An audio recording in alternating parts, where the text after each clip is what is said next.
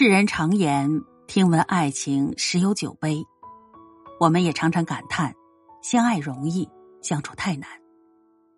多少爱情从初见时的心动，到分开时的心碎，常毁于计较的太多；多少夫妻从牵手时的恩爱，到离开时的埋怨，常败于包容的太少。我们常常幻想完美的爱人，他要知我的悲欢，也要懂我的欲言又止。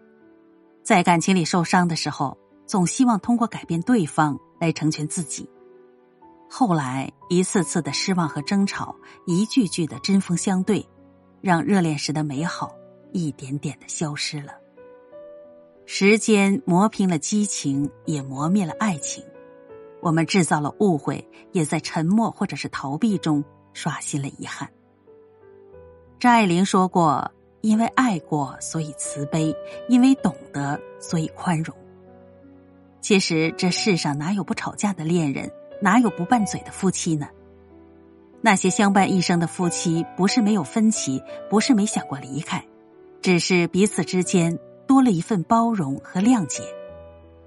刘嘉玲说：“婚姻里一定是相互的，你觉得你在包容对方，其实人家也在包容你。”我们期待和爱的人走过三餐四季、白头偕老。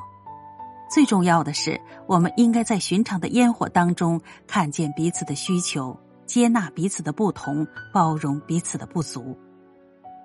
再见爱人里有句经典的台词：两个人分开有一千个理由，留下却只有一个原因，那就是我爱你。如果爱，请深爱；如果爱，请多一份包容，少一份计较。